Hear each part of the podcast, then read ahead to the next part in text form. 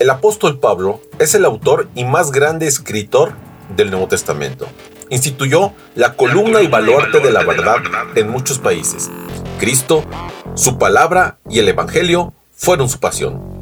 La palabra pasión a veces tiene la tendencia a un sentido negativo, refiriéndose a una vida carnal, lejos de una vida en Cristo.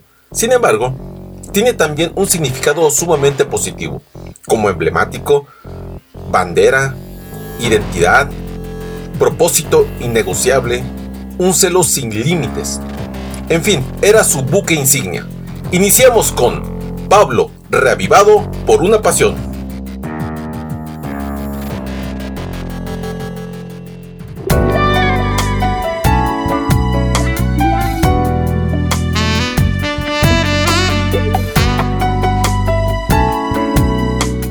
¿Qué tal familia y amigos? El día de hoy tengo el gusto de compartir las meditaciones sobre el apóstol Pablo, tituladas Reavivado por una pasión. Hoy es sábado 25 de septiembre y el tema para el día de hoy es dos tipos de ovejas. La cita la encontramos en primera de Tesalonicenses 5:14 que dice así: También os rogamos, hermanos, que amonestéis a los ociosos, que alentéis a los de poco ánimo, que sostengáis a los débiles, que seáis pacientes para con todos. Muy bien, pues, iniciemos.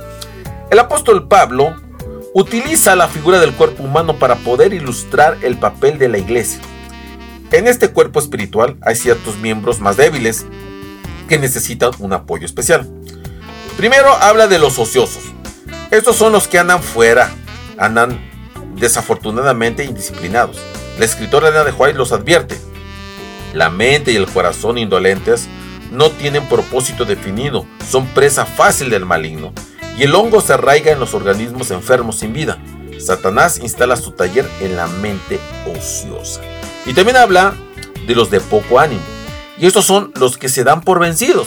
Siempre miran el lado negativo de las cosas y renuncian cuando las cosas se vuelven difíciles. Estos necesitan ser animados, alentados, acercándolos a ellos y haciéndoles que las pruebas de la vida los ayudarán a crecer y a fortalecerse en la fe. Y luego habla de los débiles. Estos son prácticamente los que no han crecido en la fe, no se alimentaron, no se desarrollaron. Es más, se quedaron en los rudimentos del Evangelio, se quedaron a medias.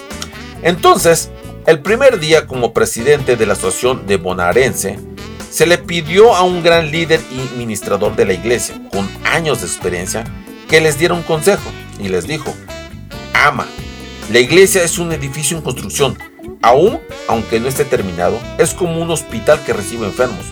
No podemos descartar dejar afuera a nadie, por eso al ocioso hay que darle una ocupación, al de poco ánimo darle ánimo para que tenga mucho y a los débiles darles fuerza, motivando con paciencia y con amor. Por eso la escritora Elena de Huay nos dice que los hijos de Dios deben traer almas al Señor. Así tendrán la reconfortante seguridad de la presencia de un Salvador. No deben de pensar que están abandonados a sus fuerzas débiles. Cristo les dará palabras adecuadas para consolar, animar, fortalecer a las pobres almas que luchan en las tinieblas. Su propia fe será afirmada al ver que el cumplimiento de la promesa del Redentor no solo los beneficiará a otros, sino que también la obra que hagan en Cristo será una fuente de bendición para ellos mismos. Y termino. Dos tipos de ovejas deben de estar en el centro de nuestros sueños. Oraciones y esfuerzos. Cuidar la que tenemos dentro del redil para que sea más fuerte y misionera. Buscar y rescatar a la que está afuera. Que tengas un excelente día.